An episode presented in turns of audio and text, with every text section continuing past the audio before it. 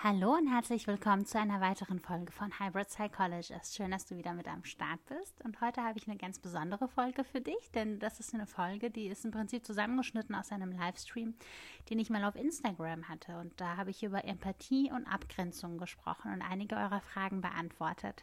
Und weil ich gedacht habe, oh, ist doch schade, weil der ähm, Livestream wurde nicht abgespeichert und einige von euch hätten ihn vielleicht gerne nochmal angehört, dachte ich, dass ich die Gelegenheit nutze und ähm, das aus dem gespeicherten Video die Audiodatei extrahiere und euch auf diesem Wege zur Verfügung stelle. Also, wenn du interessiert bist an der ganzen Thematik rund um Empathie und wie man es schafft, sich abgrenzen zu können, gerade wenn man ein sehr, sehr empathischer Mensch ist und vielleicht auch in einem sozialen Beruf arbeitet oder sich als hochsensibel beschreiben würde, dann bleib doch auf jeden Fall mal dran. Viel Spaß!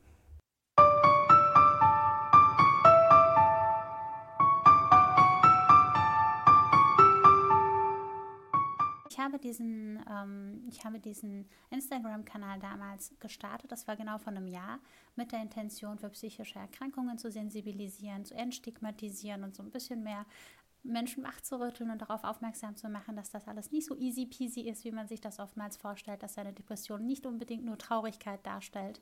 Also dieses Reduzierende, was wir halt logischerweise immer in der Welt machen, das sind ja Vorurteile, die sind ja sehr reduzierend und auf einen bestimmten Aspekt beruhend ähm, das ein bisschen aufzulockern und vor allem hinter die Fassade, hinter die Kulissen zu blicken und vor allem einfach viel mehr Sensibilität im zwischenmenschlichen Umgang zu schaffen, weil psychische Erkrankungen in der Gesellschaft keine Seltenheit sind und dementsprechend auch nicht als ein Tabu behandelt werden sollten, damit betroffene Menschen auch den Mut haben, darüber zu sprechen.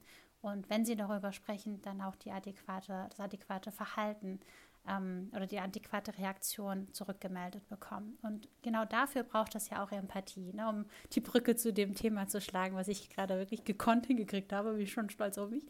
Ähm, also so im Zusammenhang von wegen, also wir brauchen die Empathie und die Empathie ist eine Fähigkeit. Das ist jetzt nicht unbedingt etwas, ähm, was die einen haben, die anderen nicht haben. Es ist eine Fähigkeit und das ist eine Fähigkeit, die wir alle trainieren können.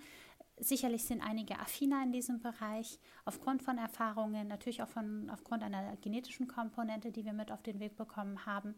Ähm, aber es spielt da mehr rein als nur das. Da spielt auch vor allem irgendwie unsere Erziehung mit rein, wie haben wir Empathie vielleicht in unserer Familie miterlebt? Wie wurde auf unsere Gefühle reagiert? Ähm, hatten wir die Möglichkeit, da unsere ersten Erfahrungen zu machen? Das spielt da eine ganz große Rolle. Aber auch die Sozialisation in der Gesellschaft, wie wir da Anklang finden, ähm, wie wir uns in der Gesellschaft zurechtfinden, die Erfahrungen in der Schule, aber auch im Berufsleben, all das führt auch nochmal ähm, dazu, da trägt das seinen Teil dazu bei, ähm, wie, wie weit unsere Empathie ausgeprägt ist und wie weit nicht. Und natürlich sind negative Erfahrungen eher hemmend und positive Erfahrungen eher fördernd im zwischenmenschlichen Umgang. Ähm, genau, und das im Max-Planck-Institut war das, glaube ich, das ist der Herr Dr. Singer, ähm, der spricht davon, dass Empathie vergleichbar ist wie ein Muskel. Ne? Das ist wie ein Muskel, den man trainieren kann. Und ähm, also es ist nicht nur der Bizeps, der trainiert, wenn er trainiert wird, der wächst, sondern es ist im Prinzip auch äh, die Empathie, weil es sich ja um eine Fähigkeit handelt. Also es ist nicht eine Charaktereigenschaft oder ein Persönlichkeitsmerkmal, sondern ähm, eine Fähigkeit, die es auszubauen gilt. Dass wenn wir zum Beispiel schlechte Erfahrungen früher gemacht haben ähm, und vielleicht nicht die Möglichkeit hatten, unsere Empathie so auszuprägen oder herauszukristallisieren, wie wir es gerne hätten, ähm, soll das nicht unbedingt bedeuten, okay, äh, wir hatten es nicht, wir werden es nie lernen, es ist vorbei, der Zug ist abgefahren, ganz im Gegenteil. Es ist vielleicht ein bisschen schwieriger, aber es ist nicht unmöglich und vor allem kann es gelernt werden, zumindest auf dieser kognitiven Ebene, dass man eine Emotion bei seinem Gegenüber erkennt, anhand des Gesichtsausdrucks, ne, dass man da dementsprechend die Emotion liest. Ähm, dann irgendwie so herausführt, okay, wie, wie, ist das für mein Gegenüber? Wie fühle ich mich in diesem Zusammenhang? Das ist ja auch eine, eine kognitive Leistung. Ne? Das ist ja nicht nur etwas wie, ich fühle da was, sondern ich muss dieses Gefühl ja auch abgrenzen können, benennen können, reflektieren können, in einen Zusammenhang setzen können, um entsprechend ähm, reagieren zu können. Und das ist etwas, was wir erlernen können, auch im späteren Verlauf, zumindest auf dieser kognitiven Ebene, auf dieser emotionalen Ebene, ob wir dieses äh, Gefühl, was unser Gegenüber hat, eins zu eins oder zumindest ansatzweise oder vergleichbar nachempfinden. Da ist die Forschung sich noch uneinig, da bedarf es noch an mehr Forschung. Aber wo sich die Forschungsarbeiten, die ich bis dato gelesen habe, einig sind, ist, dass das etwas ist, was trainiert werden kann, ausgebaut werden kann und ähm, auch ausgebaut werden sollte, wenn ihr mich fragt. Denn es ist im Prinzip das, was das Lebens lebenswert macht, die zwischenmenschlichen Beziehungen. Wir sind alle soziale Wesen. Wir sind nicht in unseren Kämmerchen, auch wenn wir das jetzt gerade in Anbetracht der Situation sein müssen. So connecten wir uns ja, ja auch hier zum Beispiel über dieses Format. Und da ist das auch ganz, ganz wichtig, ähm, diese Skills, diese Fähigkeiten fürs Leben zu erlernen, die uns den zwischenmenschlichen Umgang erleichtern, ähm, aber auch so das Miteinander schön machen und ähm, ja, bemerkenswerter machen und uns etwas zurückgeben. Es ist ja nicht nur etwas, was wir dem anderen geben, sondern wir lernen ja dadurch auch was über uns. Dieses Ich könnte du sein in der zwischenmenschlichen Beziehung, wenn man mit, ähm, mit äh, dieses einfühlende Verstehen, mit den Augen des anderen sehen, mit den Ohren des anderen hören, um ähm, das verstehen zu können und entsprechend rückmelden zu können, das bewirkt ja in uns auch sehr, sehr viel. Ne? Es gibt uns zum Beispiel die Möglichkeit herauszufinden, was davon könnte zum Beispiel zu mir gehören. Habe ich ähnliche Erfahrungen gemacht? Habe ich ähnliche Gefühle? Ähm, wie ging es, äh, ging es mir damals in dieser Situation? Das sind alles Ansatzpunkte, die aber auch mit Vorsicht zu genießen sind, weil es nicht unbedingt bedeuten muss, dass man dieses Eins zu eins, wie man es erlebt hat, auf sein Gegenüber übertragen kann, weil wir alle Situationen anders empfinden. Da ist eine ganz große Individualität mit im Spiel. Gerade Leid. Leid ist subjektiv und sollte auch immer subjektiv betrachtet werden. Ich kann über Sachen weinen oder die Sachen können mich sehr traurig machen, die vielleicht für XY gar nicht so dramatisch sind. Na, da unterscheiden wir uns auch alle. Und deswegen ist das immer wichtig, sich auf dieses Gespräch einzulassen, aktiv zuzuhören, wertungsfrei zu sein, ähm, sich auf den anderen einzustimmen und authentisch und aufrichtig und wirklich mit Interesse nachzufragen, wie geht es dir, was brauchst du gerade? Und das auch rückzumelden, was man verstanden hat rückzumelden, um dem anderen zu zeigen, hey, ich verstehe dich, ich höre dir zu, aber auch rückzumelden, um sich selbst das Gefühl zu geben, von wegen, bin ich da auf dem richtig, auf der richtigen Spur? Habe ich das alles richtig verstanden? Äh, oder habe ich da viel reininterpretiert? Habe ich gedeutet? Ne? Weil es ist auch nochmal was sehr, sehr Gefährliches, wenn man ähm, gerade wenn man so, so ein Empath ist, sage ich mal, ähm, oft rückgemeldet bekommen hat, hey Mensch, du bist super sensibel, du hast da richtig den Dreh raus, du weißt einfach wie ich mich fühle, ohne dass ich das erzählen muss. Und du bist so der Kummerkasten schlechthin, vielleicht so die Erfahrung, die man schon im, sein Leben lang gemacht hat. Ähm, dass man dann einfach sagt, hey, also meine Wahrscheinlichkeit ist immer ziemlich gut gewesen, so wie ich die Sachen gedeutet habe und das, was ich den Leuten rückgemeldet habe, war auch immer sehr positiv. Also kann ich so im Prinzip äh, Annahmen stellen und Rückschlüsse ähm, stellen oder mehr Interpretationsspielraum haben und einfach sowas zurückmelden. Ähm, und dann mache ich die Erfahrung, okay, es ist sehr anmaßend im Prinzip. Ne? Es mag angehen, dass ich da sehr gut drin bin, dass ich dann ein gewisses Feingefühl für habe, dass meine Fühler da sehr äh, sensibel sind. Es muss aber nicht bedeuten, dass ich immer, ähm, ne, immer ins Schwarze treffe. Und dementsprechend ist das auch sehr wichtig, da immer nachzufragen und sich immer wieder individuell auf diesen Kontext einzulassen. Und das ist auch das, was ich in meiner Arbeit tagtäglich mit jeder Person mache weil einfach, wie gesagt, jeder Kontext anders ist, jede Geschichte anders ist, jedes Leid anders ist, jedes Gefühl anders ist. Und es wäre anmaßend, ähm, sich darüber zu positionieren und zu sagen, hey du, ich weiß, was du brauchst, ich weiß, was du hast, ähm, ich weiß, was dir gut tut.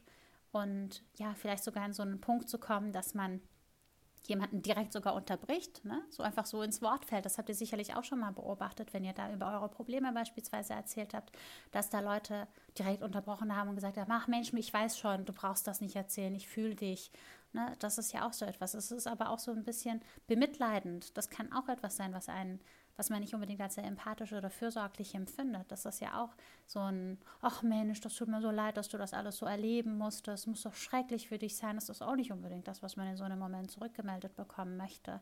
Aber auch so ein Bagatellisieren ist so, ja, so ist doch gar nicht so schlimm oder so Vergleiche stellen, es relativieren, indem man das mit dem Leid der Welt teilt, äh, vergleicht, Entschuldigung, oder zu so einem Punkt kommt, das kennt ihr sicherlich, die, die, die, unsere Mitmenschen, die dann direkt Ratschläge erteilen und dann raushauen und sagen, hey du, du musst sofort das und jenes machen, das hilft, äh, geh mal eine Runde spazieren, jogg dich mal aus oder isst eine, isst eine Schachtel Eiscreme, dann wird das alles. Oder ich an deiner Stelle würde das und jenes machen, das ist ja auch wieder sehr grenzüberschreitend, sehr, sehr anmaßend und auch nicht das, was die Person in dem Moment hören möchte. Es ist sehr, sehr wichtig und die Erfahrung habe ich sehr oft gemacht und ich glaube, das kann ich euch auch so als Tatsache zurückmelden, so mit auf den Weg geben, dass, ähm, dass Menschen ihre Erfahrungen selber machen müssen und selbst ihre Lösungen, Lösungen finden müssen. Es muss eine Lösung sein, die sie sich selbst erarbeitet haben und die für sie dementsprechend auch passt es ist, es ist niemandem mitgeholfen, so einen Lösungsvorschlag zu teilen, vor allem weil er, wie gesagt, nicht passen könnte, sehr, sehr wahrscheinlich nicht passen wird und auch die Person vor den Kopf gestoßen fühlen lässt, weil sie einfach noch nicht an dem Punkt ist, sich über Lösungen Gedanken zu machen, weil sie noch einen Schritt vorne ist. Ne? Sie ist noch dabei, dieses Gefühl zu prozessieren, es wahrzunehmen, es einzuordnen und es ja nachempfinden zu können. Und das ist ein ganz, ganz anderes Stadium und das ist nicht zu verwechseln. Und ähm, da würde man der Person auch dieses diese Möglichkeit nehmen, die eigenen Gefühle zu verstehen und einzuordnen. Weil sie ist eigentlich nur da, um es zu erzählen, um Zustimmung zu erhalten. Und das nimmt man dieser Person dann dementsprechend, wenn man mit so Ratschlägen reinbrecht. Genau, oder Storytelling, das kennt ihr ja auch sicherlich, ne? die, die dann kommen, so, oh, als ich noch in deinem Alter war, habe ich das und jenes und da hatten wir ganz andere Sorgen. Ähm, das hilft da im Prinzip auch nicht weiter. Aber dieses empathische Zuhören, dieses aktive Zuhören ist unendlich anstrengend. Es ist wirklich sehr, sehr, sehr, sehr anstrengend, vor allem weil man einfach wirklich äh, auf sehr vielen Ebenen aufmerksam sein muss, auf der verbalen Ebene, auf der nonverbalen Ebene, 100% bei seinem Gegenüber sein möchte, äh, weniger bei sich, weniger in diesem deutenden, interpretierenden, viel mehr beim Gegenüber, wie gesagt. Und ähm, das erfordert natürlich auch eine gewisse Aufmerksamkeitsleistung und Konzentrationsleistung, die man da an den Tag legen muss. Und dementsprechend ist das nicht etwas, also es muss, muss erstmal trainiert werden, in der Lage zu sein, ohne ständig zu unterbrechen oder den eigenen Senf da abzugeben, ähm, beim Gegenüber zu sein, zu paraphrasieren, rückzumelden. Habe ich das richtig verstanden? Ist das so und so? Und das, wie gesagt, das sind Dinge, die man sich aneignen kann, die man lernen kann, zumindest so auf dieser Fähigkeitsebene.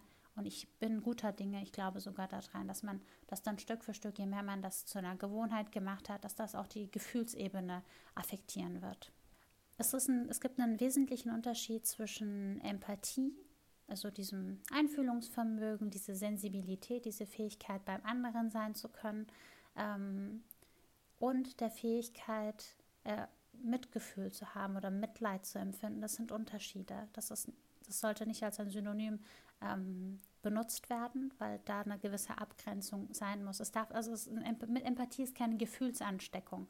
Das heißt nicht, dass ich identisch das fühle, was mein Gegenüber fühlt, weil das per se nicht möglich ist, das identisch dasselbe zu fühlen, was der andere fühlt. Dafür müsste man erstmal in, in dem Körper des jeweils Gegenübers sein.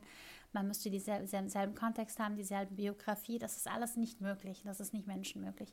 Was wir machen, ist parallel fühlen oder ähm, anhand unserer Erfahrungswerte, die wir haben, uns etwas zusammenstellen, was ähnlich sein könnte wie das vom Gegenüber. Es kann auf so einer prozentualen Ebene dem nahe kommen, es kann weiter weg sein, aber es ist auf jeden Fall eine Annäherung an dieses Gefühl, was, dagegen, was das Gegenüber haben könnte. In der Dimension, die uns in dem Moment möglich ist, aufgrund unseres Erfahrungsschatzes. Vielleicht können wir uns viel besser, logischerweise können wir uns viel besser in eine Person reinfühlen, die, ähm, die vielleicht schon mal mit mit, ne, mit dem Verlust von, äh, von einer guten Freundin, ne, dass, da, dass man sich da auseinandergelebt hat beispielsweise. Da können wir uns besser vielleicht einfühlen, weil wir schon mal ähnliche Erfahrungen gemacht haben und uns das sehr mitgenommen hat, als beispielsweise ähm, so eine Fluchterfahrung zu haben. Da sind wir auch wieder nur bedingt in der Lage, uns da reinzufühlen. Und um überhaupt herausfinden zu können, was ist das vom Gegenüber und was ist das, was bei mir ist, ist das unfassbar wichtig, reflektiv zu sein. Das ist Leute, die mich kennen, wissen, dass ich da wirklich auf diesen Begriff poche und da sehr, sehr viel Wert auch darauf lege. Selbstreflexion ist das A und O. Es ist so wichtig herauszufinden, was bin ich eigentlich, wer bin ich, was nehme ich mit, was ist mein Kontext, meine Biografie, all das, was im Prinzip mich als Person formt, aber auch meinen, meinen Gefühlen den nötigen Kontext gibt und sie in diesen Kontext einbettet. Ähm, dass man da dementsprechend das auch besser einordnen kann. Und je besser ich mich einordnen kann, desto hilfreicher bin ich auch meinem Gegenüber, ähm, weil ich dann dementsprechend auch die Vergleichswerte habe, wenn man das jetzt kognitiv be betrachtet, aber auch verschonter bin, mich von den Gefühlen anstecken zu lassen oder mitreißen zu lassen. Und das ist ganz wichtig. Und da kommen wir auch schon zu, der, zu dem Spannungsfeld zwischen dieser Abgrenzung und der Empathie. Es wird oftmals ja immer so dargestellt, wie als ob ähm, als ob es egoistisch wäre oder ganz schrecklich wäre oder unempathisch oder ähm, uneinfühlsam oder so gar nicht menschlich, wenn, wenn man Grenzen ähm, hat oder wenn man sagt, okay, bis hierher bin ich da und äh, sonst kann ich nicht. Ich kann nicht nachts um drei Uhr mit dir halt noch stundenlang telefonieren. Ich muss halt schlafen. Ne? Ähm, dass man dem Ganzen da auch so seine Grenzen mitteilt, weil ähm, weil das auch wichtig ist für das Gegenüber. Das ist ja nicht nur wichtig für mich im Sinne meiner Selbstfürsorge, sondern es ist mindestens genauso wichtig auch für das Gegenüber, sich da zurechtzufinden und auch herauszufinden, bis wohin darf ich denn eigentlich gehen? Ne? Weil die Person ist ja auch schon überfüllt mit ihrem Leid. Also das ist etwas, was, was ihr dann noch so die Möglichkeit vielleicht auch nimmt, da rational an die Sache ranzugehen. Und dann ist man vielleicht grenzüberschreitender oder merkt das gar nicht, dass man mitten in der Nacht gerade jemanden aus dem Schlaf weckt, weil, weil das Leid einfach gerade sehr dominierend ist oder sehr zentral ist für die Person. Und umso wichtiger ist das dann im Prinzip, ähm, dass man der Person dabei behilflich ist und sagt, hey du Mensch, ich bin da für dich, ich helfe dir gerne, ich höre dir zu. Ähm, lass uns doch einen, einen, Zeitpunkt vereinbaren, lass uns doch mal treffen und das und das hier und da besprechen. Aber dass das nicht unbedingt bedeuten muss, dass man einer anderen Person die Aufgaben abnimmt, die sie erledigen, zu erledigen hat, ähm, dass man für diese Person mitdenkt. Also das ist es alles nicht. Und das würde euch auch nicht gut tun, genau das zu machen. Es ist oftmals auch rein kulturell betrachtet ähm, aber auch so ein bisschen von den Rollenbildverteilungen. Es kann auch so ein gesellschaftliches Phänomen sein. Ich weiß jetzt nicht, wo ich das am besten einordne. Das Selbstaufopferung wird ja auch oftmals positiv konnotiert. Das wird ja auch oft so dargestellt wie als etwas, das ist das Nonplusultra, das ist so was Mütterliches, Fürsorgliches, das ist das, was ich von, was man von einer Mutter kennt. Das ist etwas Idealisierendes, das ist was Anstrebenswertes.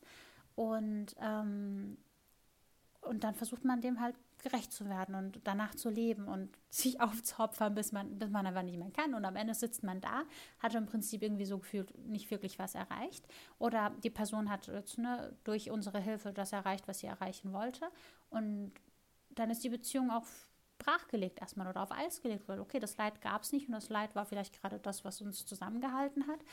Und wie fühlt man sich nach so einer Situation total ausgenutzt oder irgendwie so gar nicht, also okay, ich helfe, ich bin da, ich unterstütze, ohne irgendeine Gegenleistung zu erwarten, ähm, weil das ist ja per se das, was man als Selbstaufopferung bezeichnen würde, dieses idealistische. Aber nichtsdestotrotz erwarten wir eigentlich etwas. Wenn nicht identisch das, was wir gegeben haben, aber zumindest eine Anerkennung und zumindest ein Hey, danke, dass du da bist oder ne, dass das nicht als eine Selbstverständlichkeit abgetan wird.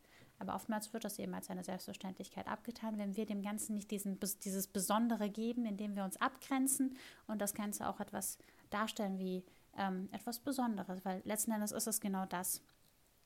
Empathie ist Menschlichkeit, Empathie ist ähm, äh, der Kleister, der uns Menschen zusammenhält, der unserem Gehirn auch positive Erfahrungen suggeriert und auch mit so engen ähm, Bindungen uns assoziieren lässt. Also dieses Gefühl, was wir bei engen Bindungen haben, können wir durch Empathie auch erreichen, zumindest so auf neuronaler Ebene. Aber es ist umso wichtiger auch herauszufinden, dass das eine Fähigkeit ist, ein Geschenk ist, was man einem anderen Menschen zuteilkommen lässt.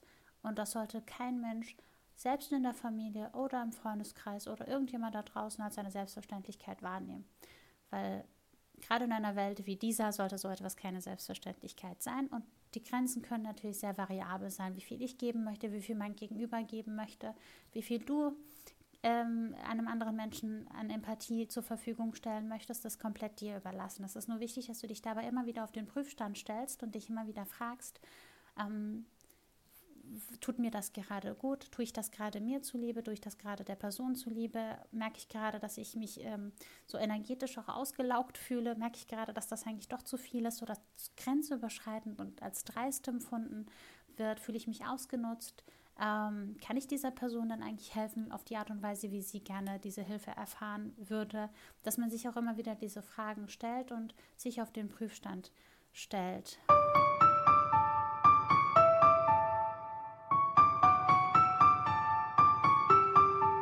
So, und damit wären wir am Ende dieser Podcast-Folge angelangt. Ich hoffe, du konntest ein bisschen was mitnehmen. Vielleicht hast du neue Denkanstöße bekommen, neue Impulse, über die du jetzt so ein bisschen reflektieren kannst zu dem Thema. Und ich glaube, das ist so das Wertvollste überhaupt. Neue Impulse bekommen, die man dann nochmal so mit seinen eigenen Gedanken vertiefen kann, vielleicht hier und da ein bisschen recherchieren kann, sein eigenes Leben reflektieren kann in diesem Zusammenhang. Und das ist ein ganz, ganz besonderer Lerneffekt, wie ich finde. Ähm, Ich danke dir vielmals fürs Zuhören, fürs Dranbleiben, für deine Aufmerksamkeit und vor allem für deinen Support und deine Zeit. Das bedeutet mir sehr viel. Es ist definitiv keine Selbstverständlichkeit. Und falls du Themen hast, über die ich sprechen sollte, die dich brennend interessieren würden oder wo du sagst, hey, das muss definitiv hier beim Podcast Hybrid Psychologist thematisiert werden, super gerne her damit. Du kannst mich am besten über E-Mail erreichen unter info at hybridpsychologist.com. Alternativ natürlich auch über die Insta-DM. Aber da bin ich nicht immer so flott im Antworten, sage ich mal. Da trudeln jeden Tag relativ viele Nachrichten ein. Dementsprechend der sichere Weg ist tatsächlich die E-Mail. Also dann, dann hören wir uns das nächste Mal. Bis dahin dir alles Gute.